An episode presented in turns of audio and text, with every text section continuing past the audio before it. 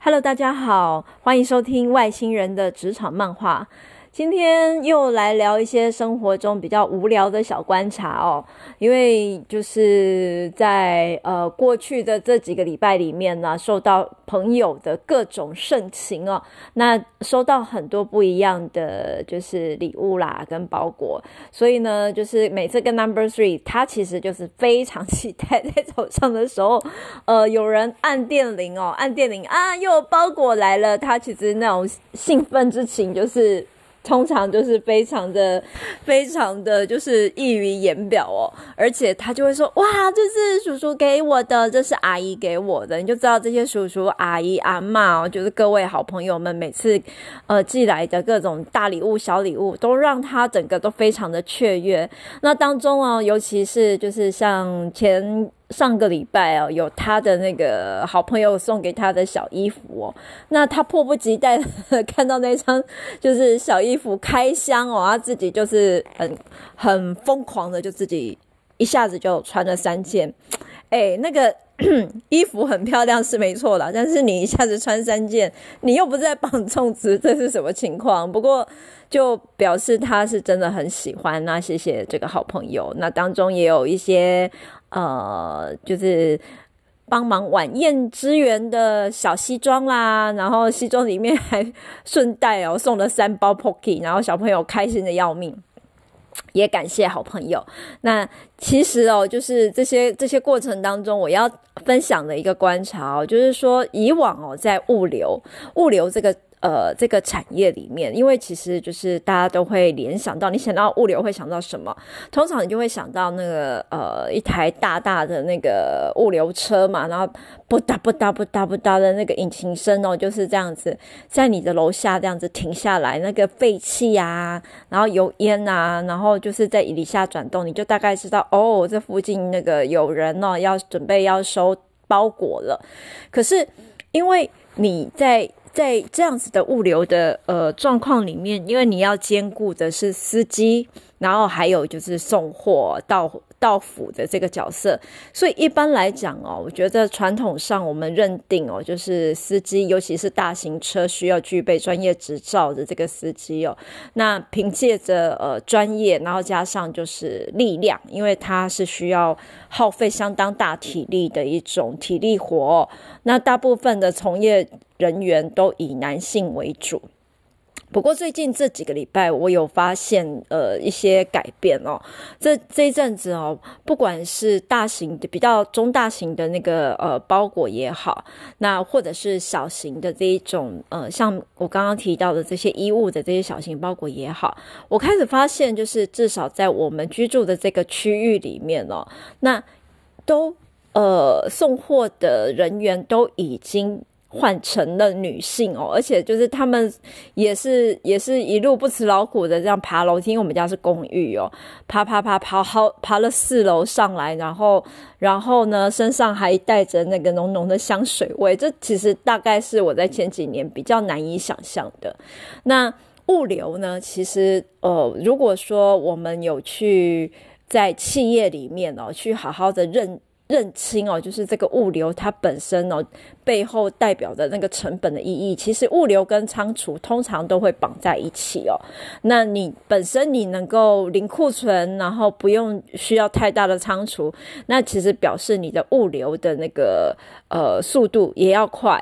而且物流如果说对于越我觉得高价的部分呢、哦。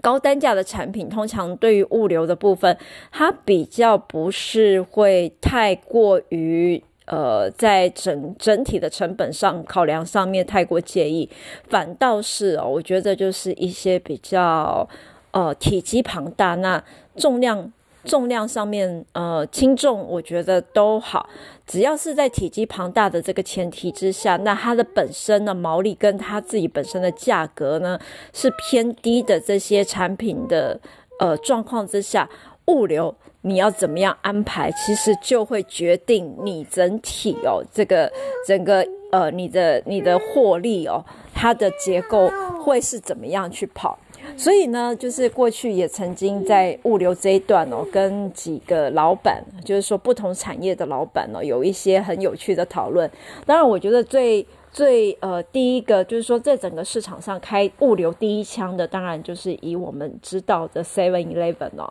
他们的物流哦，从哦一刚开始就是。呃，我想黑猫在即便哦，黑猫它的一个营运模式，那打破了我们传统对于物流的认知之外哦，那其实它也把他们自己本身哦，因为他们拓点的密集度，那就还有就是说，呃，本身自己的车子，自己自己本身的物流车，因为其实他们自己集团里面，呃，需要。在产品里面有很多的多元的那种呃使用，那你店到店或者是呃仓库到店，它本身都需要自己基本的物流。那这种物流的概念搭载在哦，就是说客户的需求，当你有多余的空间，然后可以去就是再去赚取额外的收益的这一段哦。这一段也成就了，我觉得黑猫或者是说在呃 Seven Eleven，它在店到店的这几个不一样的那个事业的一个呃选项上面呢，我觉得也获利还蛮多的，而且呢也拓展了它在整个集团上哦各个品项，然后各个 BU 的可能性。那这样子的可能性，就是想到的人难道不多吗？不，其实我想，呃，有想到这个可能性的人很多，但是真正有下去执行哦，而且执行很成功的，我想 Seven Eleven 是一个很成功的代表。因为比如说在呃，大概是在十几年前哦，其实我就曾经跟一个就是呃中国他们的呃卫生纸哦，他们的一个一个大的那个主管啊，大的一个经营主管哦，去讨论过，因为。中国的呃幅员辽阔，地大物博，那面对这么 bulky、这么体积这么庞大，但是它其实重量很轻的哦，卫生纸这样子的一个产品呢，你要运送，我想就是说在小区小区运送里面，他们有大车哦，那其实都还算容易。可是你要运送到偏远了，比如说你要送到新疆啦，然后什么一些呃，就是比较相对比较偏僻的一些乡，就是偏僻的乡野，然后这样子的一个专程哦，你送一个物流车到达到那里，那它所费的光是中间的那个人力成本加上油料的成本哦，其实就有可能 会把它本身的利润给吃掉。所以当时他们就是在想哦，他们如果说要去额外去呃，就是跟物流的业者合作，那有没有机会透过一个什么样子的模式哦，把中间的这个成本压缩到最低？我指的是物流成本哦。我们只要去考虑到，就是说其他的成本不计，我们就只单单考虑物流成本这一段哦。我们要怎么样去把它给？呃，效率上跟那个利益都能够最大化。那当时哦，就是这个中国的这个这个主管呢，提出了一个意见，我觉得其实相当有意思，因为。他其实就是说，呃，在中国很多那种比较干荒的偏乡哦，他们当时还有所谓的驿站，就是我们以前那个骑马哦，其实有点像休息站、啊。我想就是休息站的一个概念。那那他们啊、不管是骑马啦、开车啦，什么东西，他们都会有一个驿站的一个呃，就是运送的一个点。那从城市到驿站，那中间它其实都会需要就是蛮大的物流车，因为尤其就是说在驿站那样子的地方哦，相对它的那个呃，就是它的物资哦是比较缺乏的。那一次运送进去，通常他们就会以大量哦，用大量的那个量哦，去一次把那个货给补足，所以他们的 frequency，他们的频率也不是太高，可能一周可能。一到两次，那一次呢就会运送大量的物资哦，而且尤其在那样的地方，听说水哦，水其实是相当的一个缺乏的，所以当时他就提出了一个概念哦，就是说，诶，像进入驿站的这些运水的车，他有没有机会跟这些运水的那个业者的，就是说他们的业者的物流提出一个就是合作计划？因为你水一来，它实在是体积太过庞大；二来它的重量哦，其实太过沉重。即便你整车过去哦，你也不可能把整个水全部都载满哦。你可能就是在只能顶多只能在底部哦，就是全部都压水，但是上面哦，如果说以货柜柜啊的那种概念来看，它可能整个上面的车厢其实是空的，因为你必须要控制你呃你的重量。那在这样子的一个状况之下，它上面空的这些空间，是不是可以去商商量哦，在重量控制上跟空间控制上塞进他们的卫生纸哦？那一次呢，也把大量的这些所谓刚性需求的民生物资送进去，减少他们在物流上面的一个成本。那我我当时其实对于这样子的一个概念哦，其实诶觉得也相当的新颖有趣哦。可是同时哦，与此同时，我也呃就是说跟其他的一些，觉得其他的一些。同业 也曾经讨论到这一点，那他们觉得这样子 idea 其实相当聪明哦。那他们也曾经提及过，就是类似的同业在呃世界上，他们比较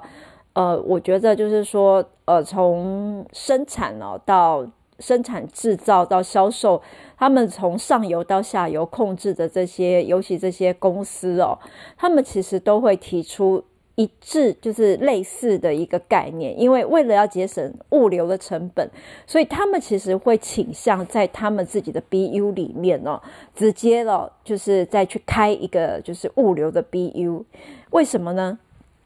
比如说，我像刚刚我举刚刚的那个，不管是水哦还是卫生纸这个例子好了，如果我有自己的物流公司，那就像 Seven 一样，我有自己的物流公司，我本来。就要运送我的货物到指定的点，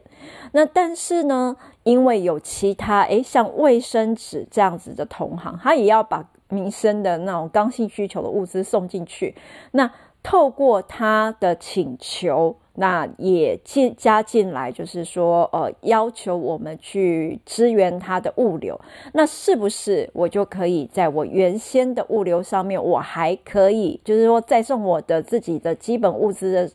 呃，状况之下，前提之下，我还可以再接单啊，顺便啊赚取其他的利润。那在这样子的一个思维里面，就是你知道一加一蒙拉 game cycle 的概念里面哦，很多哦，在这样子有生产需求，或者是说自己的产品本身比较 bulky 的、比较体积庞大的，呃，或者是说需要大量运输的这些店家呢，他们就会去做自己的物流。那像我刚刚提到的这个，就是说一些呃燃煤啦，或者是呃物料啦，上游这种非常强劲需求非常强劲的，他们除了自己的呃车之外，他们甚至还有自己的，就是我我想就是像我们讲的船运呐、啊。他们像我们自己在看那个海运的部分，他们自己有自己的船队哦。那自己的船队在国际的运输上面，大型的船只它其实能够运送的、能够接的单哦，能够呃就是支援的东西层次就更广。他们是以整个货柜来计价。那除却在自己本身的呃，就是说自己本身货品哦的运输。之外，他们还可以支援到，就是说其他的业主他们自己的需求，然后呃，就是接收其他订单。那同时间呢，也把自己本身的物流成本，除了削减它的物流成本之外，还可以额外的获取利润。我想这些东西、这些思维，其实一一的反映在目前呢，就是说，我觉得我刚刚提到的第一个例子是在 Seven 他们。呃，他们的呃，就是营运模式上面，当然了，我想后期这些便利商店也采取类似的模式哦，那也就是把整个我觉得在物流的一个逻辑上面操作的很好。不过最近呢，因为呃，我刚刚提到的，就是说，回到我刚刚一开始提的，就是说，很多的女性开始加入的，就是我们的所谓这个物流的产业。那当中是有什么样子的转型跟契机呢？呃，其实我想就是。我在我在猜想啊，这个当然就不是不是非常的明确，因为我也还没有跟这些所谓物流的从业人员有机会做深谈哦。但是因为目前在整个卫星仓储哦，也就是说，我们把所谓的仓储的这个概念哦，不是把它放在可能集中在单一个地点的仓库，它把它化整为零哦，把一个呃，就是说仓储它可能就是。送到好几个相对比较小哦，空间比较小的地区，那他把这些大型的这些这些东西，然后开始往各个不同的区域里面有一个所谓的小仓储。那小仓储它的好处在于哦，就是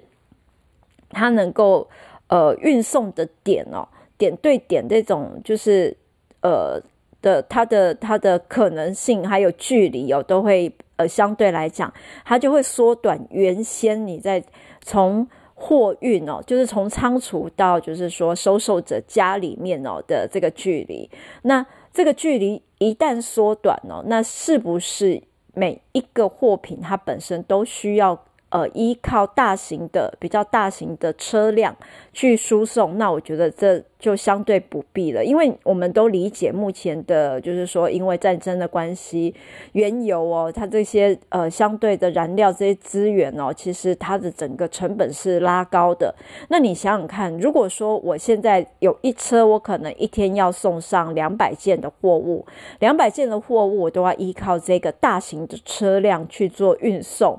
那它其实呢，这两百件、两百个不同的点，它光是哦，就是说在当中，呃，要耗费的这个燃油的成本，我想燃油的成本是一个，人力的一个成本也是一个。那你在单一个。就是说，单一个运送员他要去处理这么多件，而且还要就是开车深入大街小巷。记住，它是大车，我想大家都看过那种大型的，呃，不管是大荣啦，或者是新竹物流的大型车辆，它要进到巷子里面，它要停车。其实光是进到巷子里面，那有一些，我想大家都知道，说有一些小巷啊，相对比较小的巷子，它本身。面对这些大型车辆的出入，其实第一个相对不友善，第二个这些车子还要停下来哦，然后第三个就是他们要，因为他们要就是送到就是收受者家里的这个缘故哦，他这样来来回回来来回回，然后在寻找点的状况之下，它的燃料耗费是相对是非常高的，以我。呃，之前父亲他们在他们在就是使用大型车辆的这个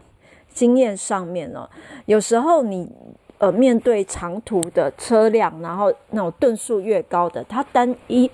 单日的油油价甚至就是可以拉到，就是甚至是一万块哦，这样子的一个就是说成本价啦。当然也是要看你运输的距距离，还有你就是说你使用燃料的这个，就是说你的运输的。就是开车的这个人哦，他本身的一个开车的车辆使用习惯。不过不管是怎么样，这个点到点，然后运送大型车辆，它相对哦要消耗的燃料成本是很高的。但是如果化整为零呢，它在这个分散这个货物，比如说我在呃可以以分批分区这样子的一个概念哦，直接在物流的执行上面，它是以整个 bulk 就是整个 pack 它放到。某一个就是相对小区的一个仓储，让小区的一些比较小型的车辆去运送的话，它其实本身要耗费的这个时间成本跟燃料成本会相对的减少。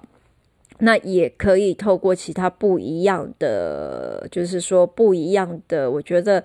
呃，这段因为成本结构上我看不到，但是我觉得不一样的业者，去协助去发送哦，那。可能相对效率会比较高，像这几天我接收到的这个 package 哦，其实都是呃骑着小步步车，然后深入大街小巷，然后这些女性她们本身因为呃她们要拿的这些货品比较少，然后点对点它的灵巧性也比较高，所以它的速度其实相对来讲是快的。那尤其现在又有呃，像我觉得有电动机车，那也有就是说比较轻量级的那个，就是说以机车来讲，它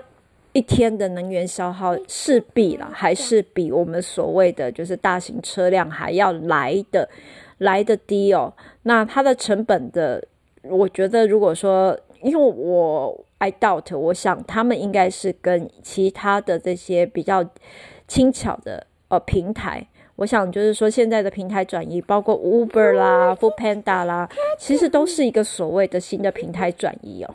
他们只要跟平台。合作就是它整个成本谈论得宜的话，我想这个场局面是有机会能够得到 win win win 啊，我想是三赢啦。除了物流本身的就是物物流业者他本身能够获益之外，那这些轻巧的这些呃小型的物流平台，那以及消费者，我想都能够获益。那加上呢，因为新平台的一个呃兴起哦。那我想在从业人员上面哦，也创造了不一样的机会。就像我刚刚提到，传统上我们认定哦，就是物流这些相对比较需要体力的活动，从来都是以男性哦，就是。几几乎啦，就是百分之八九成都是以男性的这个从业人员为主哦。但是因为平台的转移，加上化整为零的这个概念哦，开始兴起，让很多的女性也开始能够有新的，我觉得，我觉得是新的呃职业的一个选项啦。姑且不要说这个选项到底是正职还是兼职哦，但是。呃，就是说，它位于整个整个生产结构啊，还有它的薪资结构，还有它的经济结构，它产生了新的机会跟新的可能。至于这个新的可能能够延伸到什么地步哦，我觉得这个就有待各个比较有创意的好朋友们可以去脑力激荡了。毕竟，平台这个概念跟思维哦，呃，其实它本身哦，它不是什么太伟大的东西，但是。可是你，你可以去想想看，我们每一个贩售，然后每一个要去经营的这个平台，它本身背后代表的意义哦，都其实有它所谓的一个主轴。像我们讲那个市场，我们每次在讲这个摆摊哦，卖东西，我们都会想到菜市场啦、夜市啦。那一个一个有主题的夜市，一个有趣哦，帮忙在某一个。呃，主轴哦，去去把它画出一条，我觉得 differentiation 一个差异性的一个夜市哦，就会吸引到这个来这个夜市摆摊的人哦，他们会有一种独特的一个，我觉得他们也会别着他们自己独特的那种殊荣也好，或者是区别性也好，那就会额外的吸引不一样的 TA 进来去使用它、消费它。那就像 f o o p a n d a 跟那个。跟那个呃 Uber 其实也是这样的概念，包括最近呢，我刚我我刚刚提到的物流的平台，其实物流的平台在大台北、双北地区一向就有很多家，就是私下经营的这些所谓的机车快递哦。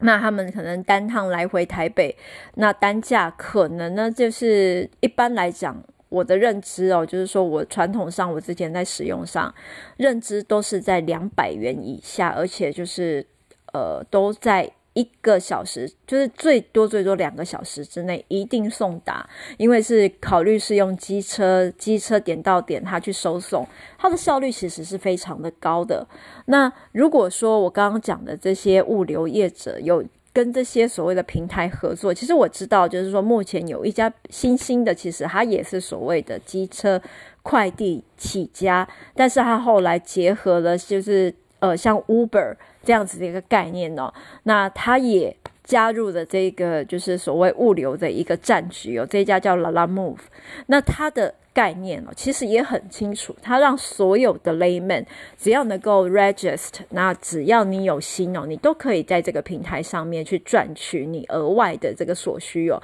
它跟 Uber 基本一样，只是它它就是呃比较 focus 在物流这一块，不像 Uber，它会。呃，它的另外一个分支就是它比较是在载客，然后还有在饮食这部分，其实去帮你做快递。那我觉得这些有主题性的快递，只要你操纵得宜，只要你会谈合作，其实都能够就是迸发新的机会哦，跟新的思考。那当然呢，这当中也创造了很多的就业机会。在这么不景气的状况之下，我觉得这些新的思维导致我们可以去好好的去。的思考哦，然后就是说，帮我们的生活创造一些新的可能。好了，今天就聊到这边了，谢谢大家的收听，也希望呃今天的小分享能够带给大家一些不一样的收获喽。下一集我们又要聊什么呢？外星人的职场漫画，我们下次见。